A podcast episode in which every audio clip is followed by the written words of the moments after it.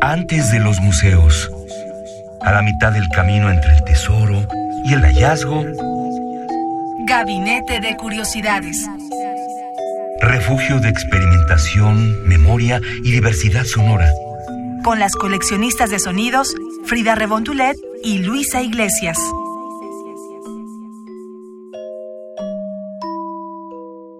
¿Qué tal? Bienvenidos a Gabinete de Curiosidades. Yo soy Frida Rebontulet y en esta ocasión estamos un poquito enfermos, así que disculparán la adicción que tengamos en esta ocasión. Les queremos recomendar esta serie de capítulos que forman parte de la obra El donador de almas de Amado Nervo, que está disponible en descargacultura.unam.mx. Y bueno, en este mes de diciembre hemos querido darle salida a estos audios que Descarga Cultura ha realizado a lo largo de varios años y que aquí rescatamos para ponerles algunos fragmentos y que ustedes puedan de manera gratuita adquirirlos y escucharlos en sus dispositivos móviles o en la computadora a partir de la página descargacultura.unam.mx. En esta ocasión, como les digo, es de Amado Nervo. El título es El donador de almas. Les presentaremos aquí el capítulo primero, el segundo y el tercero. Así que esperemos que les guste. Esto es un texto bastante peculiar ya que nos da una muestra interesante de la escasa producción narrativa que tuvo este escritor Amado Nervo, ya que se conoce más por su poesía como varios podrán reconocer, así que los invitamos a que descarguen completamente todos los audios en descargacultura.unam.mx, ya que lo dividen en 21 capítulos. Así que hoy solamente escucharemos tres de ellos, los primeros tres, para que tengan esta probadita y puedan acudir a este portal de la UNAM y de ustedes para su consulta, pues pública, gratuita y que lo puedan difundir entre sus conocidos. Yo soy Freya Rebontulet, les dejo con Amado Nervo, el donador de almas. Descarga Cultura. Punto UNAM.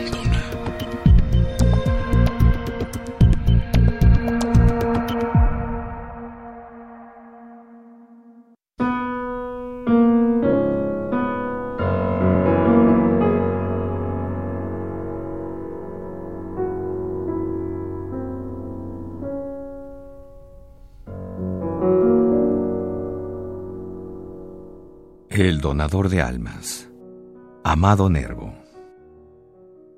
Diario del doctor. El doctor abrió su diario. Recorrió las páginas escritas con mirada negligente. Llegó a la última sobre la cual su atención se posó un poco más, como queriendo coger el postrer eslabón a que debe soldarse uno de nuevo, y enseguida tomó la pluma. En el gabinete se oía el silencio, un silencio dominical, un silencio de ciudad luterana en día de fiesta. México se desbandaba hacia la reforma, hacia los teatros, hacia los pueblecillos del valle, y en Medinas todo era paz. Una paz de calle aristocrática, turbada con raros intervalos por el monofónico rodar de un coche o por la bocanada de aire que arrojaba indistinto y melancólico a los hogares un eco de banda lejana, un motivo de la bohemia o de Aida. Domingo 14 de julio de 1886. Ah, estoy triste y un poco soñador. Tengo la melancolía del atardecer dominical. La misma total ausencia de afectos. Ni un afecto. Mi reino por un afecto mi gato. Ese emblema taciturno del celibatario me hastía. Mi cocinera, doña Corpus, ya no inventa y encalvece sobre sus guisos. Los libros me fatigan, siempre la misma canción. Un horizonte más o menos estrecho de casos, sintomatologías adivinativas, diagnósticos vagos, profilaxis. Nada. Solo sé que no sé nada. Sabiamente afirma Newton que los conocimientos del hombre con relación a lo ignorado son como un grano de arena con relación al océano. Y yo sé mucho menos que Newton supo. Sé sobre todo que no soy feliz. Vamos a ver. ¿Qué deseo? Porque esto es lo esencial en la vida.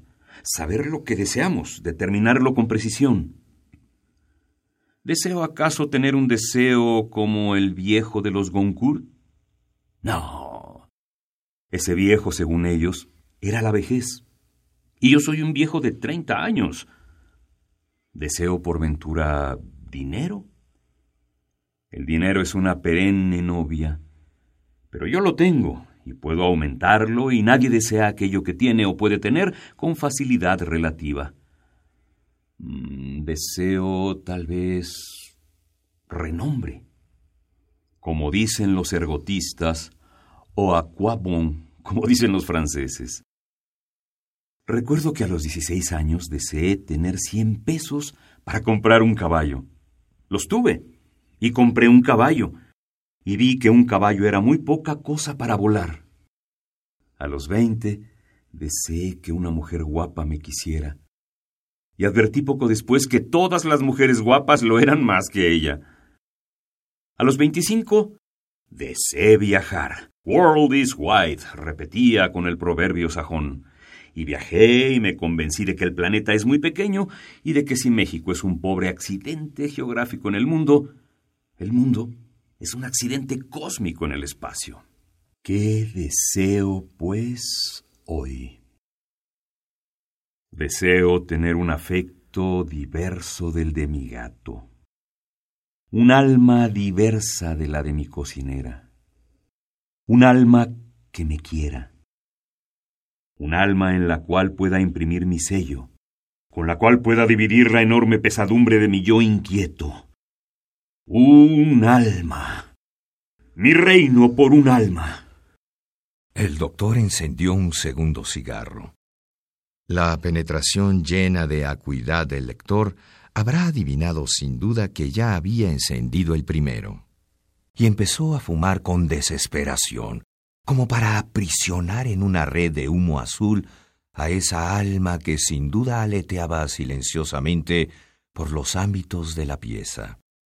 La tarde caía en medio de igníboma conflagración de colores, y una nube purpúrea proyectaba su rojo ardiente sobre la alfombra. A través de las vidrieras chispeaban tristemente los instrumentos de cirugía alineados sobre una gran mesa como los aparatos de un inquisidor. Los libros dormían en sus gavetas de cartón epitafiadas con oro. Una mosca ilusa revoloteaba cerca de los vidrios e iba a chocar obstinadamente contra ellos, loca de desesperación ante aquella resistente e incomprensible diafanidad.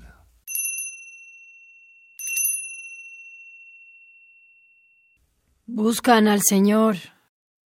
Ah, ¿Quién? ¿Quién es? El señor Esteves. Ah, que pase. La donación. Doctor, vengo a darte una gran sorpresa. Muy bien pensado. Empezaba a fastidiarme. Ante todo, ¿Crees que yo te quiero? Absolutamente. ¿Que te quiero con un cariño excepcional, exclusivo? Más que si lo viese. Eh, pero, pero, siéntate. ¿Crees que a nadie en el mundo quiero como a ti? ¿Crees en eso? Más que en la existencia de los microbios. Pero, ¿vienes a administrarme algún sacramento? ¿O qué te propones haciéndome recitar tan repetidos actos de fe? Pretendo, sencillamente, dar valor a mi sorpresa. Perfectamente. Continúa. Todo lo que soy, y no soy poco, te lo debo a ti. No, se lo debes a tu talento. Sin ti mi talento hubiera sido como esas flores aisladas que saturan de perfumes los vientos solitarios. Poesía tenemos. Todo hombre necesita un hombre. Y a veces una mujer. Tú fuiste mi hombre. Tú creíste en mí. Tú hiciste que llegara mi día. Tú serviste de sola esta pobre luna de mi espíritu. Por ti soy conocido, amado, por ti vivo, por ti. Mira, capítulo de otra cosa, ¿no te parece? Repito que pretendo sencillamente dar valor a mi sorpresa. Mm, Pues supongamos que su valor es ya inapreciable. Oye, poeta, cierto es que yo te inventé, mas si no te hubiese inventado, otro lo habría hecho. Yo no creo en los talentos inéditos, como no creo en los soles inéditos. El talento verdadero siempre emerge. Si el medio le es hostil, lo vence. Si le es deficiente, crea un medio. ¿Estamos? ¿Sí? Si tú hubieras resultado al fin y al cabo una nulidad, arrepintiérame de haberte inventado, como dicen que le pasó a Dios con el mundo la víspera del diluvio. ¿Vales? ¿Brillas? Estoy recompensado por mi obra y orgulloso de ella. La gratitud es accidental. La acepto porque viene de ti, pero no la necesito para mi satisfacción y mi contento. Ahora sigue hablando. Pues bien, hace un año, un año, ¿te enteras? Que pienso todos los días, todos los días, ¿te fijas? En hacerte un regalo. Mm, Un regalo digno de ti y digno de mí. Un regalo único. Y después de 364 días de perplejidades, de cavilaciones, de dudas, he encontrado hoy ese regalo. Eh, mejor dicho, no le he encontrado. Hallé simplemente lo que poseía como el escéptico griego halló que andaba. ¿Y ese regalo? Vine a ofrecértelo. Doctor, vengo a regalarte un alma. Tomaste mucho café esta tarde, ¿verdad? No me haces caso y tu cerebro la paga. Eres un perpetuo hiperestesiado. Esta tarde me dieron un café excepcionalmente delgado. Creo que existe un complot entre mi cocinera y tú. No hay pues tal hiperestesia. Lo que te digo es cierto como el descubrimiento de América, a menos que el descubrimiento de América sea solo un símbolo. Vengo a regalarte un alma. ¿Mm? Eh, En ese caso, explícate. Me parece que hablo con claridad, Rafael. Un alma es una entidad espiritual, indivisa, consciente e inmortal. O la resultante de las fuerzas que actúan en nuestro organismo, como tú quieras. No, eso es mentira. Un alma es un espíritu que informa un cuerpo, del cual no depende sino para las funciones vitales. No discutiremos ese punto. Concedido que es un espíritu. Et puis après? Te hago, por tanto, la donación de un espíritu. ¿Masculino o femenino? ¿Los espíritus no tienen sexo? ¿Singular o plural? Singularísimo. ¿Independido de un organismo? Independido cuando tú lo quieras. Y ese organismo, si la pregunta no implica indiscreción, ¿es masculino o femenino? Eh, ¿Femenino? ¿Viejo o joven? Joven. ¿Hermoso o feo? ¿Y qué te importa si yo no te regalo un cuerpo, sino un alma? Hombre, no está de sobra conocer a los vecinos. No debo decirte más. ¿Aceptas el regalo? Pero, ¿hablas en serio, Andrés? Hablo en serio, Rafael. Mírame bien. ¿De veras no tomaste café cargado hoy? De veras. Bueno, pues lo acepto, solo que... No preguntes que no te responderé. En ese caso lo acepto sin preguntar, pero ¿traerías por ventura esa alma en la cartera? No. Esa alma será tuya mañana. Otro enigma. Otro enigma. Hasta luego, Rafael. Hombre, podríamos cenar juntos sin perjuicio de la donación. No, no podríamos. Tengo un quehacer urgente. ¿Relativo al alma? Mm, quizá. Hasta luego. Gabinete de Curiosidades. Esto fue El Donador de Almas llamado Nervo, disponible completamente los 21 capítulos en descargacultura.unam.mx.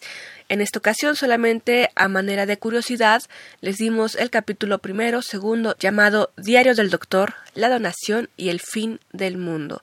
Estos son los capítulos primeros de El donador de almas de Amado Nervo y que los invitamos a que conozcan esta narrativa. Como mencionábamos, se le conoce más por su poesía. Así que es interesante sin duda ver esta obra que nos deja en su legado Amado Nervo. Yo soy Frida Rebontulet, que tengan excelente fin de semana, día u hora en la que nos estén escuchando y sintonizando aquí en radiounam.unam.mx.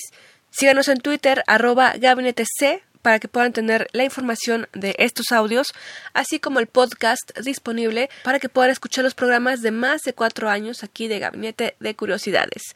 Muchas gracias y que tengan buen inicio de vacaciones para todos los que están en la UNAM, pues bueno, que tengan este feliz periodo vacacional y los que no, aquí seguimos trabajando para ustedes y en comunidad. Muchísimas gracias y que tengan un excelente día. Chao. Radio UNAM presentó Gabinete de Curiosidades. Refugio de experimentación, memoria y diversidad sonora. Dispara tu curiosidad en la próxima emisión.